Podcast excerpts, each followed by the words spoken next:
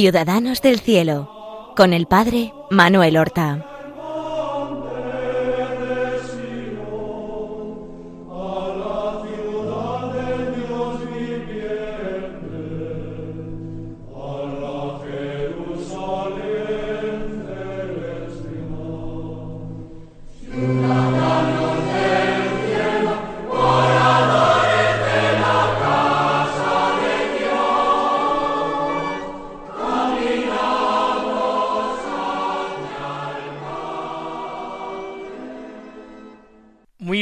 Días, queridos oyentes. Damos comienzo a una nueva emisión del programa Ciudadanos del Cielo, un programa que se emite en las ondas de Radio María para dar a conocer a todos las virtudes y la vida de nuestros hermanos los santos, los mejores hijos de la Iglesia. Dentro de los santos sabemos que existe una porción escogida, los que de una forma más fiel y directa imitaron a nuestro Señor Jesucristo. Lo imitaron en el derramamiento de su sangre. Los mártires ocupan un lugar de honor en la agiografía cristiana. Y entre todos los mártires hay uno que en el oriente cristiano es llamado el gran mártir, es decir, eh, el, mártir más grande, el mártir por antonomasia. Y que si esto es así en Oriente, en Occidente ha recibido culto desde una época muy temprana y ostenta el patronazgo de eh, naciones, de países, de ciudades, de instituciones. ¿Quién no ha oído hablar del mártir San Jorge? ¿Quién no reconoce su figura cuando se le representa con un dragón vencido a sus pies y en una indumentaria militar, quizás empuñando una lanza con la cual él alancea al dragón. Sin embargo, no corresponde tal unánime veneración, tal cantidad de patronazgos, ese título de el gran mártir con lo que sabemos de él. Podemos decir que es un santo prácticamente desconocido. Y no por falta de interés por nuestra parte, sino por falta de fuentes fiables. Lo que se conoce de San Jorge es una tradición o muchas tradiciones, algunas muy legendarias, difícilmente eh, creíbles o aceptables para el hombre de hoy, pero que nuestros antepasados creyeron a pies juntillas. Y de hecho, eh, el arte en tantos países y en tantas épocas, reprodujo a nuestro mártir de la misma manera, más que recibiendo la muerte por Cristo en testimonio de Cristo, más bien que eso, lo presentan venciendo al dragón. ¿Qué es lo que podemos decir nosotros de San Jorge? Vamos a analizar algunas de estas leyendas o tradiciones. Y vamos a tratar de encontrar un sentido a esto y un sentido también a la rapidísima difusión de su devoción en todo el mundo. Incluso la época en que vivió y murió San Jorge es inseguro. Algunos lo sitúan a final del siglo III, concretamente el 23 de abril del año 290. Otros, sin embargo, sitúan su muerte eh, a comienzos del siglo IV, es decir, unos catorce años más tarde, en torno al año 304, y siempre el 23 de abril, que es cuando desde tiempo inmemorial en Oriente y en Occidente se celebra su fiesta. Vamos primero a acercarnos a la leyenda del dragón. Parece que la historia de San Jorge, y en esto hay casi unanimidad por parte de los más críticos, se desarrolla en Palestina, quizás al norte, en torno a Samaria o Galilea, y algunos la sitúan en lo que hoy es ya el Líbano. En otro tiempo fue Fenicia. De hecho, San Jorge es patrono de la ciudad de Beirut, eh, la capital del Líbano, y allí una leyenda sitúa su victoria sobre el dragón. La primera leyenda de San Jorge nos dice que él procedía de la Capadocia, una región que está ahora en el Asia Menor, lo que hoy es Turquía, de familia eh, helenista, eh, griega, una familia eh, cristiana, quizás de terratenientes. Algunos hablan de labradores, otros de personas ricas, pero quizás con propiedades en el campo. Y que él habría seguido la profesión militar enrolándose en el, ejército del imperio romano. En aquel momento gobernaría el mundo el emperador Diocleciano, bajo cuyo imperio se tuvo la más eh, cruel y sangrienta de todas las persecuciones contra la Iglesia. La tradición lo quiere oficial del ejército del emperador y que fue un hombre valiente. Esto es un rasgo que subrayan todas las leyendas. La leyenda del dragón habla de que en cierta ciudad, algunos eh, hablan del antiguo Beirut, Berito, Beritus, se llamaría en la época, en la que junto a un lago o en un lago vivía un enorme monstruo que aterrorizaba la comarca, un dragón que vivía en, el agua del lago y que eh, las personas de la ciudad trataban de calmar o controlar ofreciéndole en alimento diariamente dos ovejas y en ciertas ocasiones señaladas también dos seres humanos que eh, por sorteo le eran entregados. Ya ciertas leyendas que se unen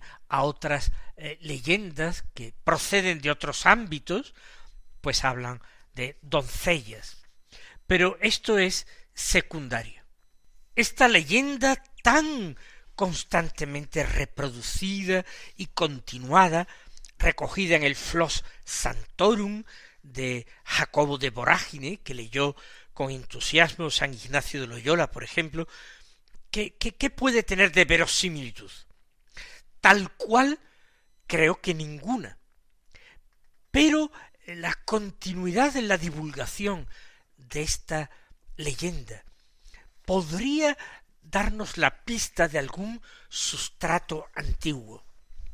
¿Por qué no dar un significado simbólico a este dragón monstruoso que eh, causaba la ruina e incluso la muerte de tantos hombres? Podríamos imaginar que este dragón era un ídolo pagano que estuviera establecido en una ciudad y que periódicamente, además de sacrificios de animales, las dos ovejas diarias, requiriera sacrificios humanos. ¿Por qué no? No sería el único. Y esto por los cristianos se habría visto como algo monstruoso.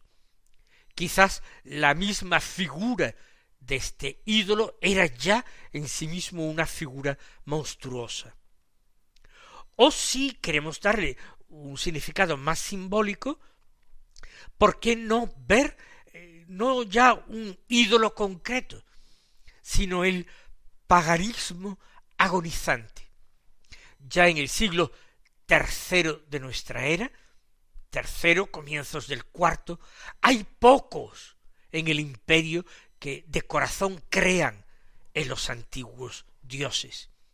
Y sin embargo, esta religión sigue requiriendo la sangre de cristianos para aplacarse, para subsistir. Quizás el dragón de la leyenda de San Jorge, uno de los últimos mártires, nos hace ver más bien a los últimos coletazos del paganismo. Así, eh, la leyenda antigua, el dragón mata también con la cola, dando coletazos a, a muchas personas que tratan de enfrentársele. O, siguiendo con estas interpretaciones simbólicas, por no que no pensar que el dragón es simplemente el mal, y que por tanto la lucha de San Jorge es el prototipo del combate cristiano, de la lucha de cada cristiano contra las fuerzas del mal, unas fuerzas del mal que no llevan al hombre a la felicidad, sino a la muerte.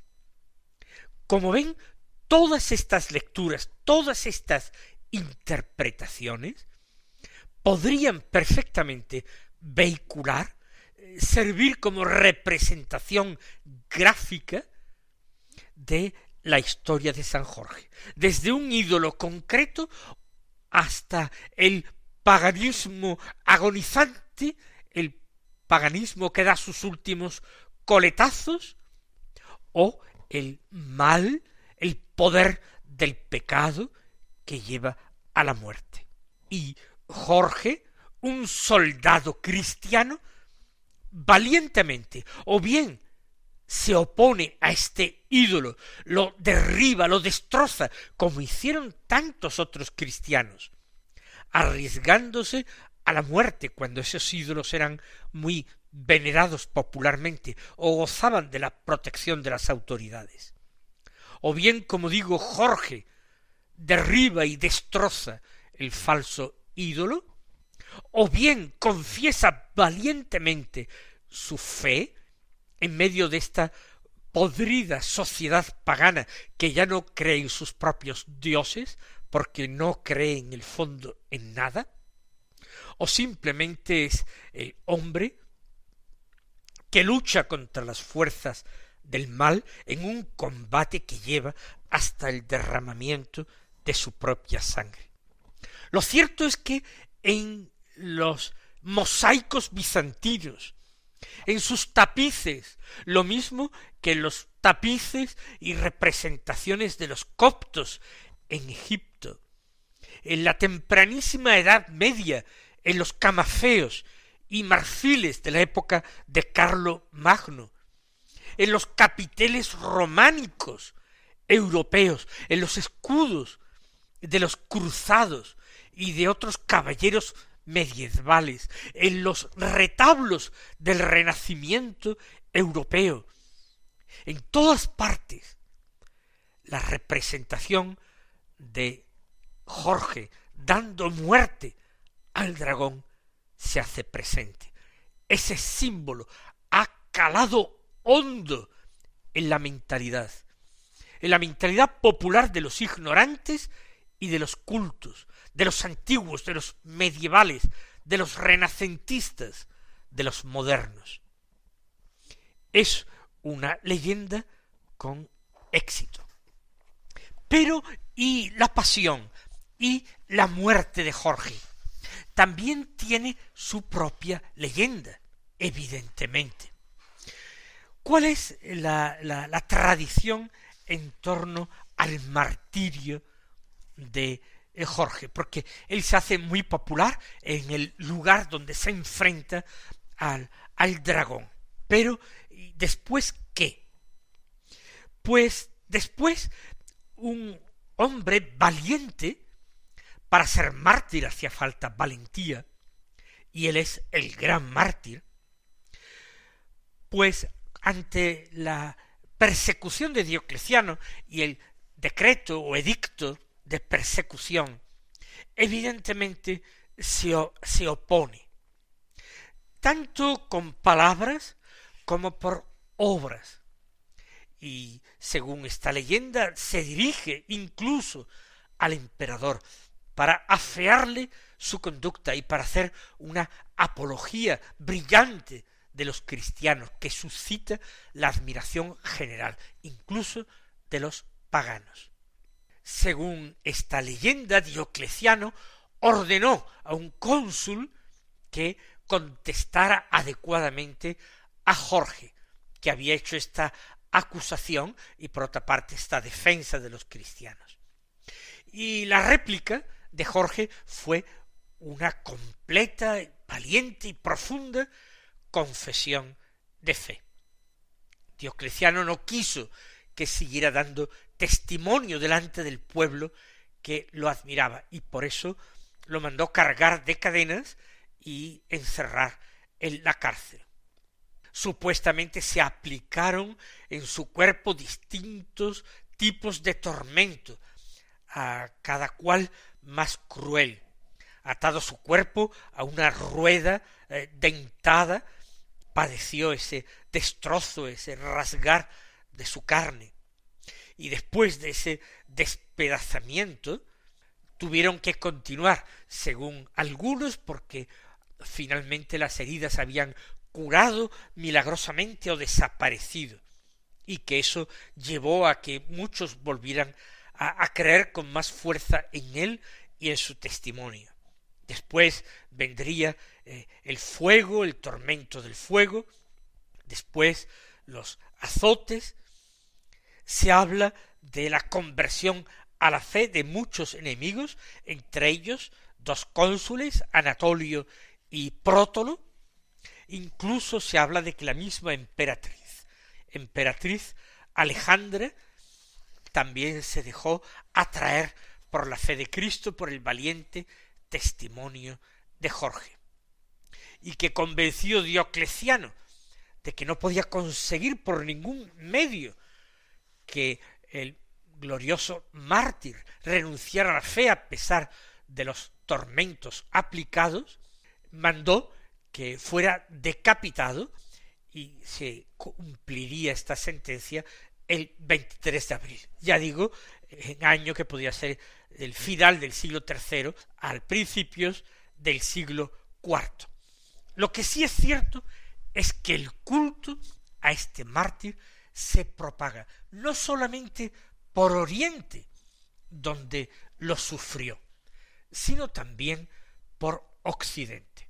En los relatos de pasiones de mártires, más o menos legendarias, eh, semejantes a la de Jorge, hay eh, muchos casos de eh, mártires que difícilmente son matados, difícilmente se acaba con ellos, porque milagrosamente parece que Dios los preserva para hacer más meritorio su combate, más prolongado, y para darles más oportunidad de testimoniar a Cristo con un testimonio más largo y más completo. Lo cierto, como digo, es que eh, los primeros siglos, ya en la antigüedad cristiana, se edifican en honor de eh, Jorge algunas iglesias en el oriente cristiano, en Palestina, ciertamente, más al norte, más al sur, pero en Europa todavía en la antigüedad, en el siglo V, la esposa de Clodoveo, rey de los francos, Santa Clotilde, en pleno siglo V, erige ya altares en memoria y en honor de San Jorge, cuyo martirio tendría que estar cerca. Y San Germán, en Francia, en la Galia, también extiende mucho su devoción por toda la Galia. De hecho, San Germán viaja al oriente y allí recibe del emperador Constantino supuestamente recibe unas reliquias de San Jorge que lleva a Francia y construye una capilla en su honor.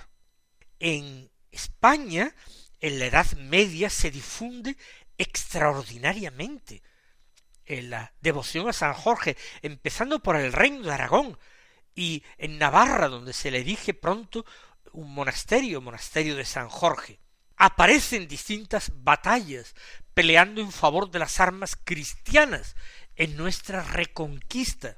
De hecho, tanto el rey don Pedro I el Cruel o justiciero como don Pedro II de Aragón o don Jaime el Conquistador fueron testigos de las intervenciones de San Jorge como caballero apareciendo a caballo en medio de sus ejércitos y decidiendo la victoria por las armas cristianas. De hecho, Pedro II de Aragón fundó una orden militar en su honor, la Orden de San Jorge, como reconocimiento a la protección dispensada por este santo. ¿Por qué este éxito? ¿Por qué esta popularidad? Porque Jorge representa eh, lo mejor, la aspiración más noble de cualquier cristiano. Eh, la lucha por la justicia, la defensa de los débiles, la entrega sacrificada a un ideal, la nobleza de miras, la generosidad en la entrega. Y también porque Jorge está anunciando la victoria definitiva. Victoria sobre el dragón, que es victoria sobre el pecado, victoria sobre la muerte, victoria sobre el mal. San Jorge está anunciando que en el combate cristiano, con la ayuda de la gracia, con la ayuda de la fuerza y el poder de Dios, nosotros vamos a alcanzar la victoria. Tener devoción a San Jorge es ponernos de la parte de ese sano optimismo cristiano, que no es un optimismo bobalicón ni infundado, sino que se basa en nuestra fe profunda en la victoria de Cristo. Si luchamos con Él, venceremos con Él, con Jorge, pero sobre todo con Cristo. Y su patronazgo sobre pueblos y naciones no hace sino tomarlo como modelo de lo que tienen que ser sus ciudadanos, empeñados en la más noble de las causas. Mis queridos hermanos, recibid la bendición del Señor y hasta la próxima semana.